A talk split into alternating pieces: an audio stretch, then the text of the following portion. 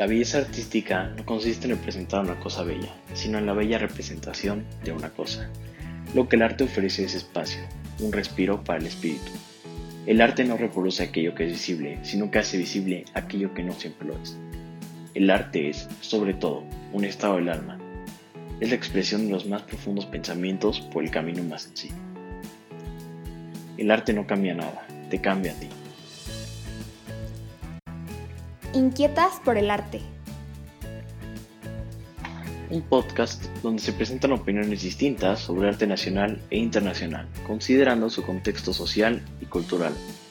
No hay razón equivocada para que una obra de arte pueda gustar, pero en cambio sí hay muchas razones equivocadas para que pueda no gustar, particularmente la ignorancia. Por ello, en este podcast conocerás más sobre las distintas inquietudes de la humanidad y cómo estas expresiones se han materializado en el arte.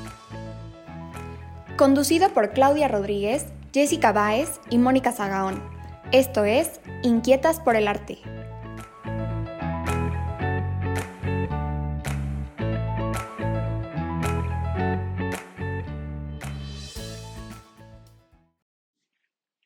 Estimado auditorio de Inquietas por el Arte, como siempre es un gusto y un honor saludarles en esta nueva emisión del programa. Les saludo a nombre de mis compañeras historiadoras del arte también, Claudia Rodríguez Ibarra y Jessica Báez Márquez. Yo soy Mónica Sagaón de ESA y estoy muy emocionada de presentarles la segunda parte de nuestro episodio sobre música clásica con el maestro Gerardo Román Cruz, donde estaremos platicando sobre el gigante de la música académica, el maestro Ludwig van Beethoven. Les recordamos nuestras redes sociales donde encontrarán imágenes y más información sobre los contenidos de nuestros programas. Estamos como Inquietas por el Arte en Facebook y en Instagram. Visítenos y denos sus opiniones y si además nos pueden regalar un like, sería estupendo.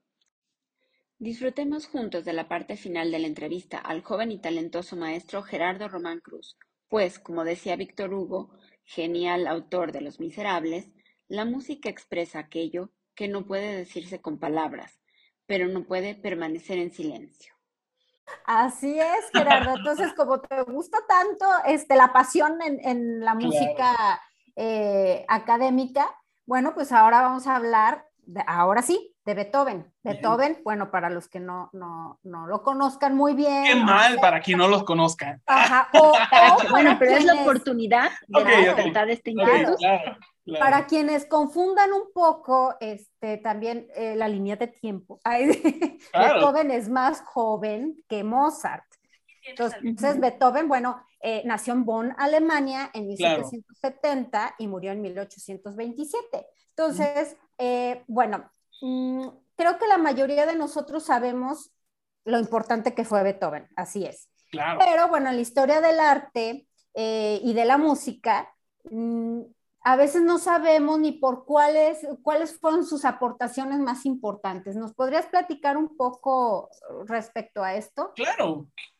Yo creo que, y por eso me gusta mucho, el aporte más importante de Beethoven en la música fue el, el pensamiento. Hizo que la música fuera pensada, más bien. Eso fue lo que logró Beethoven con la música. Hasta Mozart la música se regía sobre estilo. O sea, había una factura, por ejemplo, entre músicos era muy común la eh, eh, facturas musicales, se hace así, se hace así, se hace así, y de ahí nadie se salía del cuadro, era un cuadro, era un cuadrado, y todos hacían música la más grande que hubieras imaginado, pero sobre ese cuadrecito siempre. Y era una recetita. Ah, era una recetita. Y lo que hizo Beethoven fue deshacerse de la receta y hacer pensar más al, compositor, hacer pensar más a los músicos. Ya no era música de receta, ya era música que se iba por un montón de vertientes, por un montón de lugares.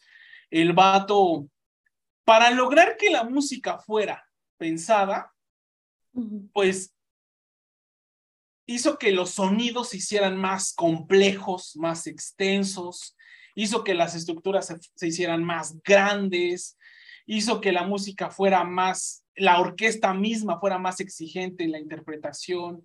Entonces ya de pasar de tener una música de receta con una factura predecible, Beethoven lo que hacía era música que ya no sabías qué era. O sea, muchísima.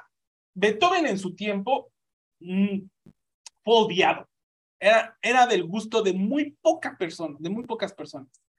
Porque muy pocas personas entendían lo que él quería hacer con la música casi todos eran fan de Mozart, Haydn, que era música de, del molde, pero la gente que era fan de Beethoven estaba loca igual que él.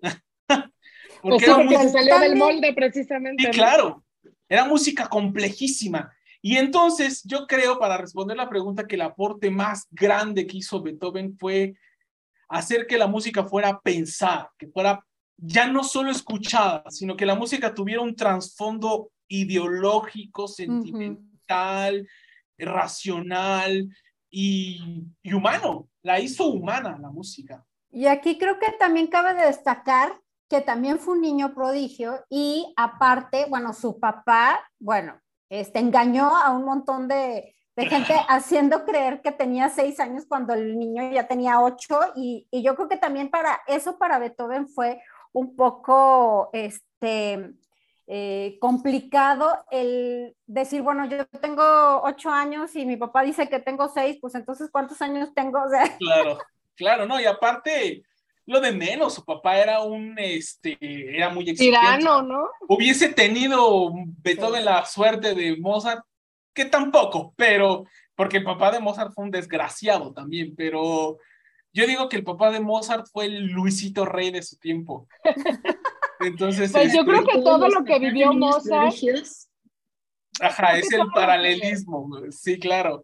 Pero el papá de Beethoven era todavía más agresivo, o sea, el papá de Beethoven sí respondía más a la agresión y Beethoven de niño pues recibió palizas increíbles por parte de su padre cuando este, cuando, cuando Beethoven pues lo hacía pasar por niño prodigio, tenía habilidades, pero pues no tenía tantas habilidades como las, las que llegó a desarrollar y tener Mozart, ¿no? O sea, Beethoven al final del día sí se convirtió en un gran pianista y sí se convirtió en uno de los pianistas más grandes de Viena, pero no en ese momento. O sea, en ese momento a él le costó más trabajo desarrollar esas habilidades y pues obviamente como no, no era la respuesta esperada del padre, pues se recibía golpizas a más no poder. Fue un niño muy maltratado por parte de su padre por no cumplir con los deseos de este, ¿no? De, de mantenerlo. Y yo creo que todo eso desembocó precisamente en ese estilo tan enérgico y apasionado de, de Beethoven, ¿no? O sea, tuvo que haber influido en, en, su... Sí, definitivamente esta parte infantil fue la que influyó en su, en su estilo de composición, en su estilo de tocar incluso. Hay sonatas de, de Beethoven, que no tan joven, que compuso a los 12 años, ya un poco más grandecito, pero son sonatas que aunque son ah, de un niño adolescente, al final del día son de un adolescente, tienen un poder dramático increíble. Y aunque son para un pianito, dices, ay, aquí sí hay intención de drama muy cañón, aunque sean notitas que parecieran nada, la intención musical ya tiene algo que dices, ay, este, este sí sufre. Que te toca, ¿no? Que te toca el alma. Yo, acabas de decir justo que la música de Beethoven era más humana. Y, y, yo fíjate que una de las cosas que más admiro de Beethoven es esto, su resiliencia. Porque logró destacar a pesar de todo lo que, lo que vivió a lo largo de su vida. Y bueno, ya que platicaste del maltrato y además después la sordera que lo aquejó más tarde ¿Tú crees que, bueno, él siguió componiendo a pesar de todo, ¿tú crees que, que la música es el refugio de todos los músicos? Que es una herramienta que, que podemos inculcar en los niños como una, como una medio de expresión? Sí, definitivamente, definitivamente. La música yo creo, eh, ay, esta frase es buenísima, pero nunca me acuerdo de quién la dijo. A, a lo mejor quienes nos escuchan googleenla y encontrarán de quién es. Pero lo que sobra, lo que las palabras no pueden decir, la música lo expresa. Definitivamente es cierta esa frase. Y muy bello. Las, las palabras yo siento, y pues bueno, vaya, yo soy músico y, también compongo, pero yo creo que el lenguaje hablado tiene un límite. Llega un, hay cosas que con, la, con las palabras no puedes expresar. Y que con la música definitivamente sí puedes hacerlo. Entonces yo creo que inculcar a un niño a expresarse por medio de ese arte, puta, yo creo que es lo mejor que se puede hacer, porque, y digo, sin hacer ni demeritar ninguna de las artes que existen, pero definitivamente en, el, en la musical creo que, híjole, es que es tan, es tan subjetiva que cualquier cosa puede expresar lo que sea, cualquier elemento que utilices puede expresar lo que sea. Entonces yo creo que cuando alguien no puede, y, hablando de un niño específicamente, cuando un niño tiene dificultades de expresar algo, no puede hacerlo con, con el habla, con la música es una herramienta increíble, increíble para hacerlo. Y los grandes compositores de la, de la historia no hicieron más que eso, expresar sentimientos o cosas que querían decir con la música. Ahí está lo que nosotros tenemos en la música académica, esa expresión de un montón de personas que quisieron decir algo, que quisieron compartir algo, que en ese momento sufrían de algo. Y es un medio increíble. Yo creo que es la extensión del lenguaje, la música. Y tú tienes experiencia con ello, ¿no? Porque has trabajado con niños. Sí, claro, sí he tenido la oportunidad de trabajar con niñitos y la verdad es que sí, la verdad es que hay, eh, conocí historias increíbles de, niñitos que eran muy tímidos, de estos me encontré con muchos, muchos niños que, son, que eran muy tímidos, que no podían este, integrarse a su medio, pero con la música lo pudieron hacer, con la música lo pudieron hacer, porque al final eh, siempre he tenido grupos de, niños y de alumnos, grupos grandes o pequeños, y al final de su medio se excluyen, pero cuando llegan a un medio en el que todo el mundo hace lo mismo, en el que todo el mundo está haciendo parte y contribuyendo parte de del equipo para construir un producto final, que en algunos casos, por ejemplo, era la orquesta, se hacen parte y se empiezan a abrir y empiezan a... Encuentran su nicho. Sí, claro, encuentran, encuentran esa parte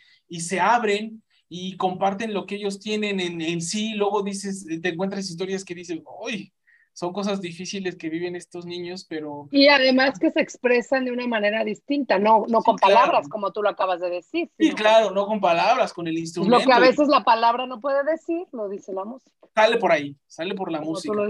Sí, claro. Y entonces son cosas que les ayudan demasiado, son, son elementos que dices, híjole, si este niño no se hubiera encontrado la música, no sé qué sería de él, la verdad. Eh, se dice mucho que es... La verdad es que sí, la música sí puede ser una herramienta muy buena para resarcir un tejido social. La música sí tiene esa facultad. Porque, Eso es muy interesante. Sí, claro. Sí, porque me tocó verlo en pequeños grupos, me tocó verlo con con comunidades pequeñas y se hacía la diferencia, se hacía la diferencia con la música. Cuando los niños se expresaban de esa manera, no, pues ya inclusive hasta en casa, hasta en casa de los propios niños, de las propias familias, se integraban, se integraban en el medio y ponían su granito de arena, tal vez no con lo musical, con algo externo, pero inclusive hasta las comunidades se hacían parte de, y te va inundando. Hace rato te platicaba que mi hija estudió en el conservatorio de música y nosotros en casa no sabemos nada de música, la verdad, pero iba permeando, iba permeando, o sea, lo que ella nos iba contando, lo que nos platicaba de los instrumentos que tocaba y todo eso, pues algo aprendes, ¿no? o sea, aunque no sepas mucho. Claro. Hablando de las influencias para los jóvenes, yo quería que nos comentaras brevemente la influencia que tuvieron Haydn y Antonio Salieri precisamente en Beethoven cuando era joven. Órale, qué buena pregunta. pues yo creo que ahí sí hay muchísima influencia, porque los dos fueron sus maestros, los dos fueron maestros de él. Eh, y yo creo que a Haydn lo veía como el creador de un, de un medio, y a Salieri lo veía como un maestro que le ayudó a desarrollar su propio lenguaje, desarrollar sus ideas. Haydn no se caía bien con Beethoven porque decía que era un alumno desordenado, ¿no? desordenado, que no obedecía sus estructuras ni lo que comentábamos. Y Beethoven decía que Haydn era mal maestro porque no le permitía expresar eso. Este vato nada más me quiere tener en el tiki. Y por otro, pero, pero de alguna manera lo respetó porque Haydn era la autoridad y, y Beethoven tenía que aprender. Le dio las bases, ¿no? Tenía que aprender a, trabajar en el molde para poder deshacerse del molde. Entonces, esa, esa apreciación tuvo Beethoven de Haydn, creo que como, como el heredero de ese nuevo estilo, y a Salieri como el vato que lo impulsó a desarrollar y a explotar todo su potencial. Porque Salieri en ese tiempo, ya cuando le tocó darle clases a Beethoven, Salieri ya primero era una persona mayor, ya iba para afuera, ya estaba en sus años más mozos de, en sus años de salida de su carrera, y, y ya Salieri era un promotor de artistas, pero, o sea, ya salir en sus últimos años de, de su vida le, se dedicó a enseñarle música a quien él creyera que tuviera un algo, y él tenía mucho talento para eso, le enseñaba música a ese, a ese, a ese músico y le explotaba hasta la última médula de, de... Hacía que se explotaran. Entonces yo creo que su influencia de estos dos maestros fue justamente esa, de ver esa inspiración de decir, puedo aprender lo que existe, pero también puedo explotarme a mí mismo y explotar mis capacidades que me permite el otro para poder crear lo que yo quiera. Y no fue una combinación. Sí, claro, fue su combinación. Sí, fue su combinación, claro. Claro. Bueno, la siguiente pregunta me toca a mí. Cuéntanos la historia, por favor, que está interesantísima, a mí me encanta. La de Sinfonía número 3 OP55 en mi Vermont Mayor, mejor conocida como Heroica. No, está, está larguito el, título, pero bueno, resumámoslo, Heroica. Como la Sinfonía Heroica, claro. El compositor dedicó a, a, Napoleón y a quien después le retiró la dedicatoria. Está sí, claro. Esa, esa, esa, esa sinfonía es yo creo que sin esa sinfonía no tendríamos todo lo que tenemos hoy día de música académica, o no se hubiese desarrollado todo lo que siguió después.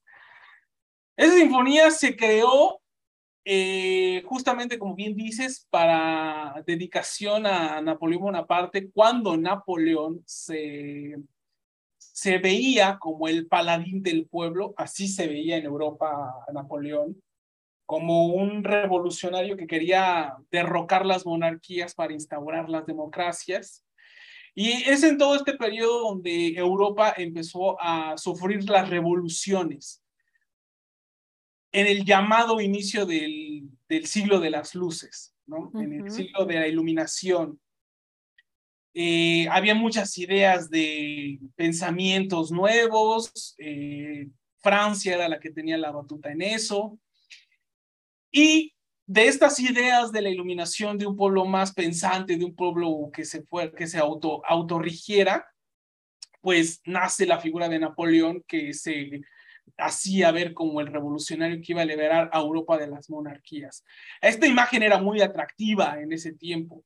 Era un héroe. Él era el, el vengador de esos tiempos, ¿no? Y, lo admiraba, ¿verdad? Sí, claro. Y, obviamente Beethoven primero, ya a favor de estas ideas de la iluminación, como siendo un artista, siendo un compositor, pues obviamente él estaba muy a favor de las ideas de que despertaran al pueblo, el despertar del pueblo. Primero, él, él afina esas ideas y segundo, ver a este personaje como, como el heredero de esas ideas, pues le pareció un personaje increíble. Para un héroe. Un héroe. Pero una historia paralela a ese, a ese escenario es que Beethoven, como bien mencionaba Clau hace un momento, es que Beethoven empezó ya desde unos años antes a, padecer los achaques de la sordera. Empezó a tener fallas del oído y, y pues primero él empezó a hacer lo imposible con un montón de tratamientos médicos, con un montón de médicos de la, de la época, a tratar sus males. Él creía que esos dolores de oído provenían de su estómago, porque también padecía mucho del estómago y este, se hizo miles de tratamientos, pero pues al final el último doctor con el que cayó, pues, pues le dijo que estaba perdiendo el oído y que probablemente lo iba a perder por completo y que no había vuelta atrás. Entonces Beethoven, eh, por sugerencia de este doctor, se va a un poblado en Alemania, un pequeñito pueblecito que se llama Heiligenstadt, así se llama el pueblo, y se fue por sugerencia del doctor porque ahí habían aguas termales que se creía que pues eran sanatorias, ¿no? Que le iban a ayudar. Beethoven se va a este pueblo y pues eh, con, eh, como con excusas de vacaciones de verano, los primeras, las primeras semanas las, las, las, las siente bien, se siente tranquilo porque estaba en el, en el campo, estaba en, en el, a él le encantaba la naturaleza y estaba en el bosque y le, le pareció fascinante, pero ya después de unas dos o tres semanas de tratamiento con las aguas termales, pues se veía que él, él seguía con los dolores de cabeza, con los dolores de oído. Y pues él mismo también se hizo consciente de que la sordera pues, no iba a ceder. Entonces ahí en ese lugar llegó la encrucijada de pensó en quitarse la vida, seguramente en algún momento de, de esto fue en 1802 más o menos. En algún tiempo, en algún momento de ese 1802, en, ese, en esas vacaciones, hubieron días seguramente muy fríos y muy duros para Beethoven, en los que se sumió en una depresión horrible, eh, se hizo consciente de su, de su mal y llegó a la encrucijada de quitarse la vida o continuar. Pero continuar implicaba pues vivir con la discapacidad que ya lo estaba persiguiendo. Y él crea, él, escribe, hoy en día existe ese documento, lo pueden googlear si les interesa, lo pueden leer, es un documento muy dramático y muy frío que se llama, ah, justamente así se llama, es el Testamento de Heiligenstadt. Es una carta que él escribe, se le escribe a sus hermanos, mm, pero eh, ahí escribe todo su sentir de, de qué lo, lo, que estaba pasando él. Eh, le hace conocer... oír era su vida. Sí, claro, le da a conocer al mundo también que pues se va a convertir en un sordo, en un discapacitado, y es algo con lo que el fru, con lo que también lucha por la frustración de ser un discapacitado social. Si en nuestros tiempos todavía la discapacidad es un tabú, en aquellos años ser un discapacitado era ya no ya no sirves. Entonces eh, fue, un, fue un episodio muy fuerte y al final de la situación un poco el pensamiento de Beethoven fue, yo me puedo quitar la vida, pero se dio cuenta, en ese tiempo ya Mozart había fallecido y Haydn era un compositor que ya era muy viejo y estaba de salida. Y él dijo, sí, Haydn ya está en sus últimos momentos de carrera y Mozart, que fue el gran compositor de nuestros tiempos, ya murió, de la música se muere conmigo, ¿no? De ahí que sigue, exacto. De que que dijo, si yo me muero, si yo me mato, mato a la música. Entonces él dijo, prefiero vivir una vida en el silencio a entregar mi legado a la música. Y vivió, decidió seguir vivo, decidió cargar con su discapacidad y entregarle su arte, su vida a la humanidad. Y gracias a ese episodio de, de, pues de depresión y de oscuridad, nacieron dos obras. De hecho, nacieron tres. La primera fue un oratorio que se dedicó a él mismo con, ese, con esa paz de haber encontrado esa paz interior y esa reconciliación que fue... Por haber vivido el duelo. Por haber vivido el duelo, que fue Jesús en el Monte de los Olivos, así se llama. Es un oratorio increíble, muy dramático y muy Desgarrador, ¿verdad? Y completamente desgarrador. Y la segunda obra que nació fue justamente la heroica, fue la Sinfonía Heroica. Y esta la planteó como la victoria de las virtudes del humano, las virtudes eh, del pensamiento humano sobre los achaques y sobre las penumbras eh, este, banales de, de la vida misma, ¿no? Beethoven ahí fue donde planteó esa herencia musical de decir, sobreviví, soy un sobreviviente y estoy aquí entregando mi intelecto y mi vida a mi arte para poder desarrollar el pensamiento de los demás. Esta es una obra monstruosa. Gracias a Beethoven realmente se esmeró mucho en componer esta sinfonía y creó un verdadero monstruo. Rompió esquemas, rompió sonidos, rompió tiempo. La obra, en ese tiempo era la obra que más duró en la historia de la música fue una obra de una hora completa. Nunca había existido una obra de una hora completa y Beethoven hizo eso posible. Esa fue la primera obra del romanticismo. Ahí se pone una llaga en la, en la historia de la música y las de la sinfonía heroica para atrás es clásico y de la sinfonía heroica para adelante es el romanticismo. Eh, de esta sinfonía, pues obviamente Beethoven le da su dedicatoria a Napoleón por el hecho de convertirse en la figura que era y se la quita cuando se entera, de hecho se, entrena, se estrena la sinfonía y como a los 15 días le llega la noticia de que Napoleón en Francia se autoproclama emperador de el imperio franco-belga. Y pues Beethoven Beethoven, como casi toda Europa, se sintió traicionada por ese acto de dictatorial. Él era el, el revolucionario que iba a derrocar la corona y resultó ser un emperador, un emperador más.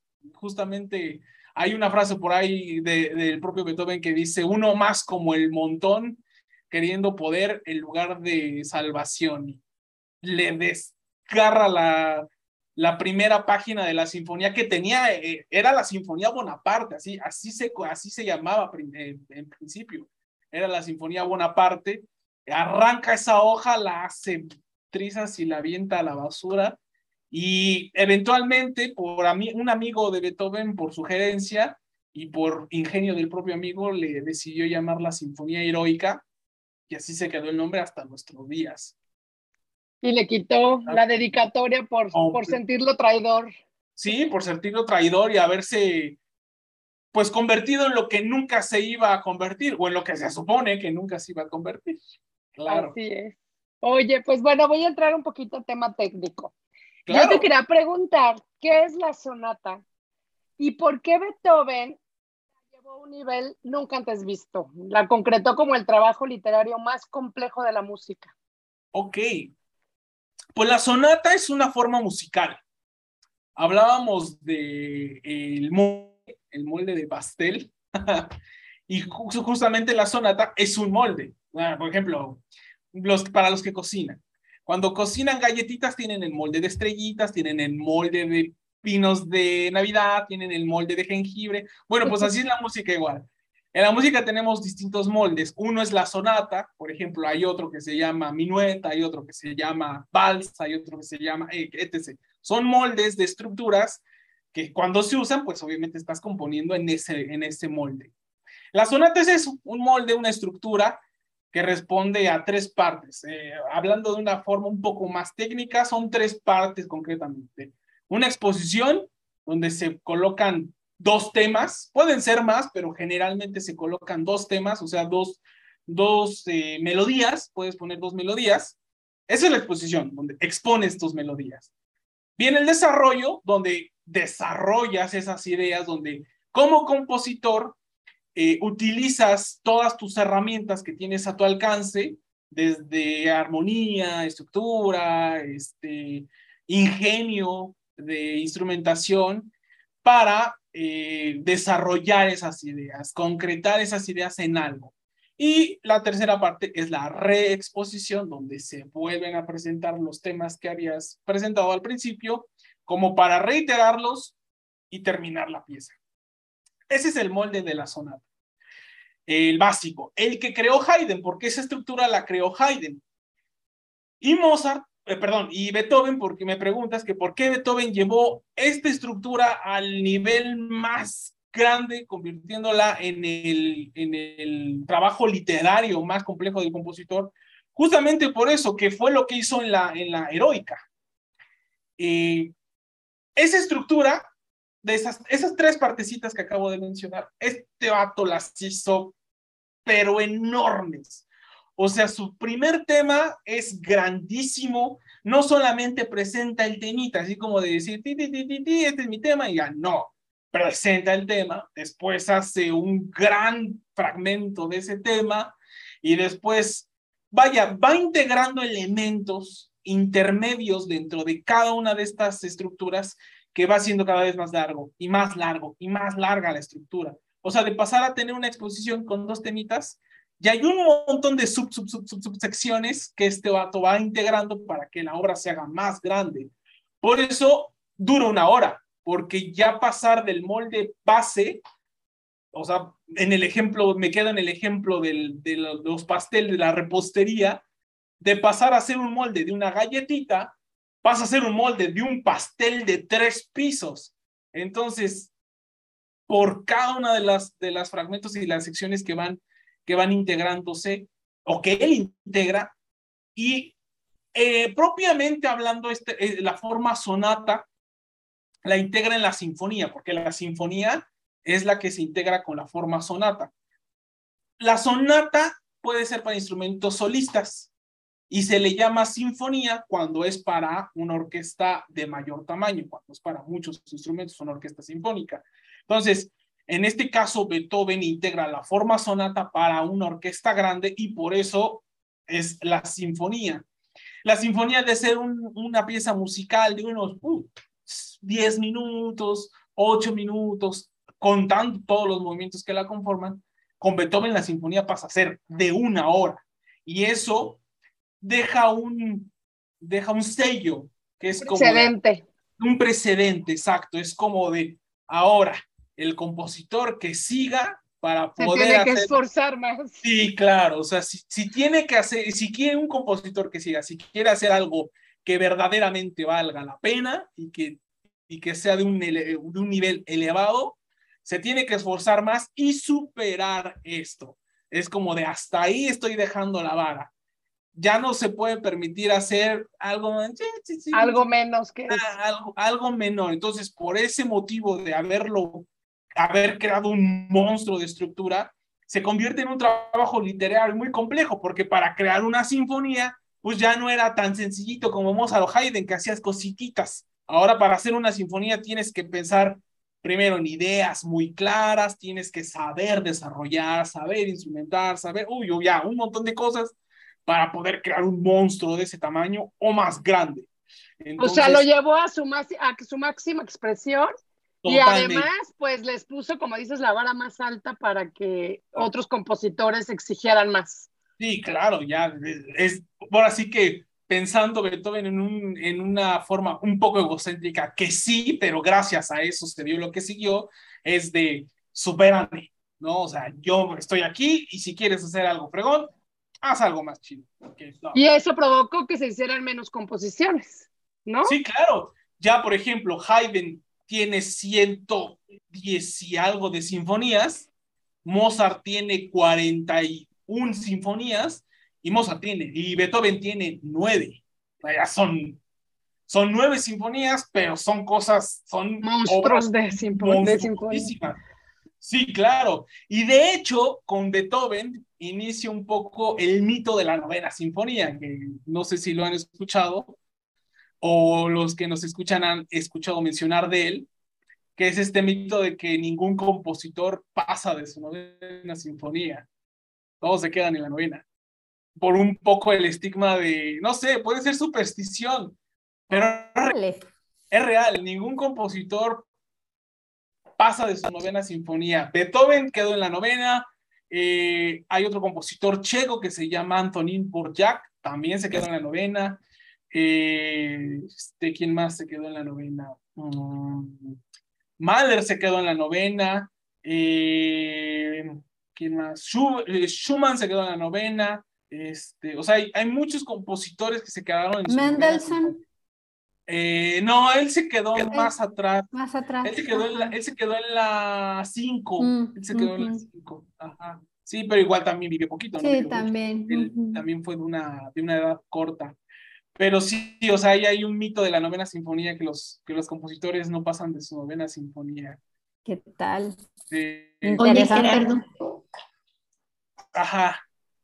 Oye, Gerardo, entonces, ¿tú crees que este, eh, bueno, esta acción de hacer la música mucho más compleja, un trabajo literario más completo y pasar de una sinfonía como era una sinfonía tipo Beethoven, sea el motivo por el que Beethoven fue el compositor que abrió una nueva era musical o cuál es el motivo? Sí, yo creo que sí fue eso.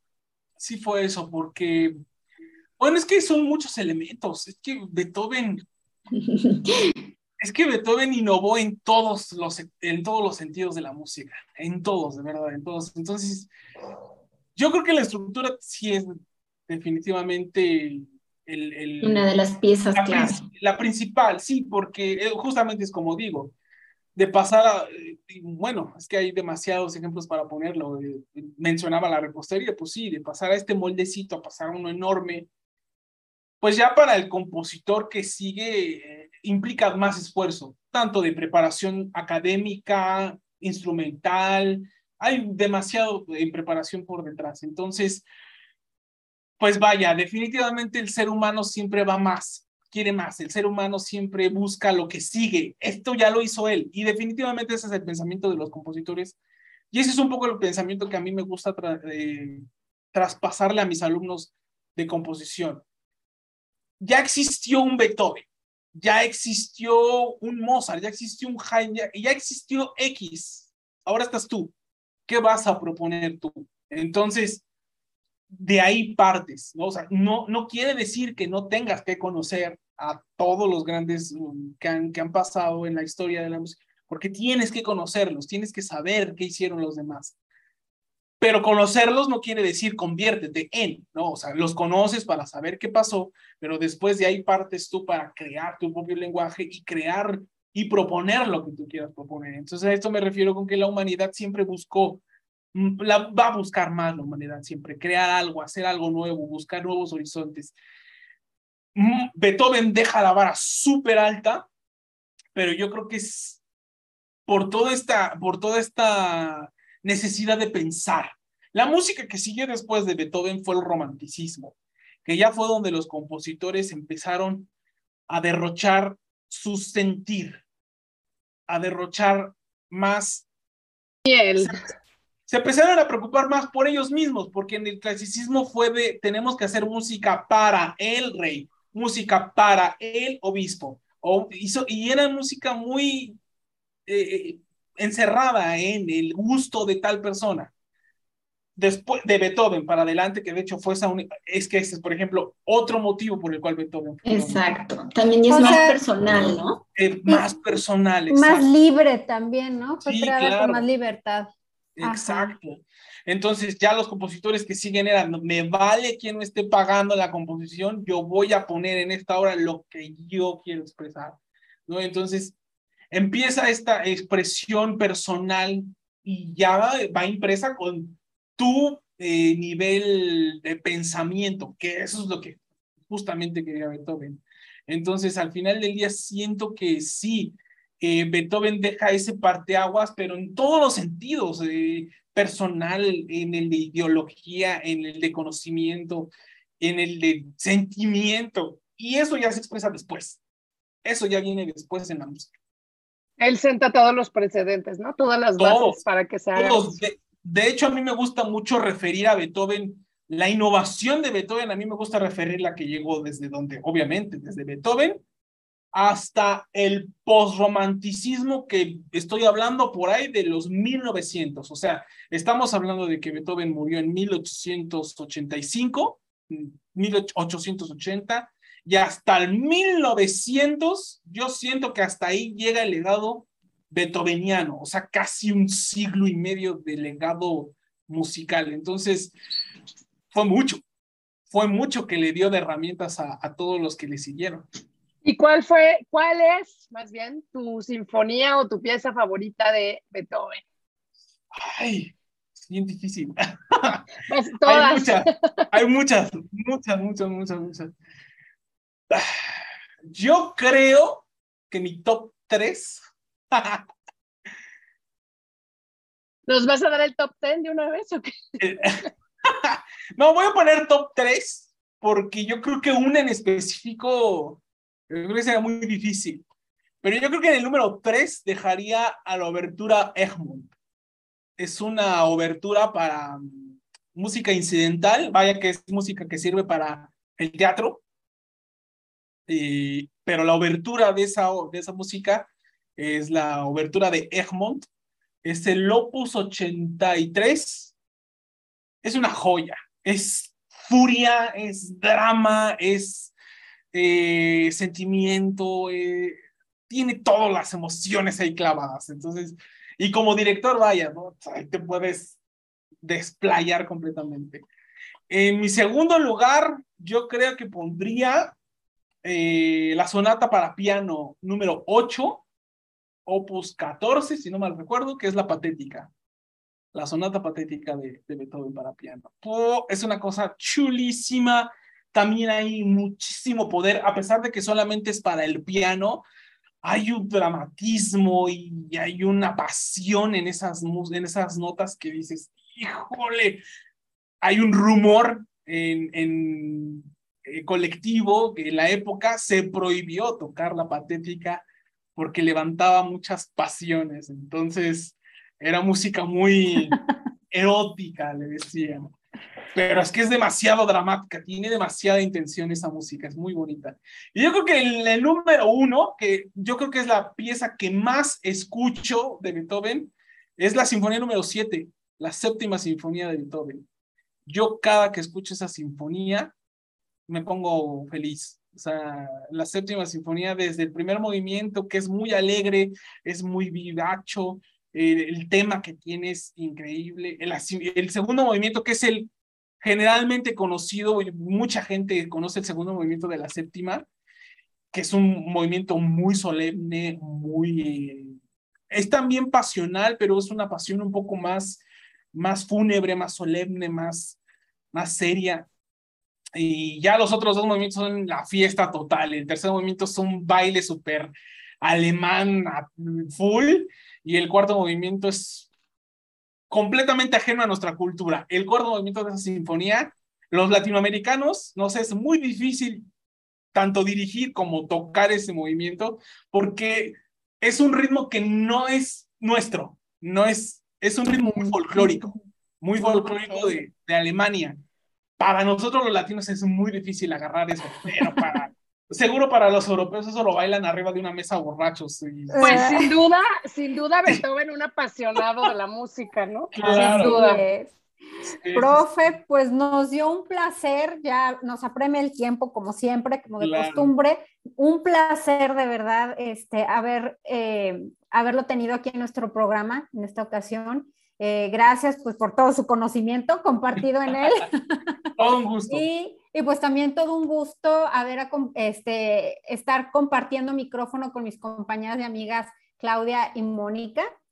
Y bueno, pues yo me quedo con Requiem de Mozart y me quedo con Heroica de Beethoven. Me encantan esas, esas dos piezas. Este, ustedes chicos, eh, radio escuchas, ¿con qué se quedan? escríbanlo en nuestras redes sociales, que bueno, se las recordamos como siempre, acuérdense que estamos en Inquietos por el Arte, tanto en Facebook como en Instagram y también eh, encontrar nuestros podcasts en Spotify. Bueno, pues un placer, un placer. Muchas gracias, profe eh, Gerardo Román. Y recuerden, estamos de regreso, de regreso después de nuestras vacaciones, chicas. Entonces, estamos las tres inquietas, Jessica Baez, su servidora, Claudia Rodríguez y Mónica Zagaón. Bueno, pues para seguir compartiendo temas de arte, de cultura que tanto nos gustan. Muchas gracias. Gracias a todos por acompañarnos. Muchas gracias, Gerardo. Y esto fue Inquietas, por, el arte.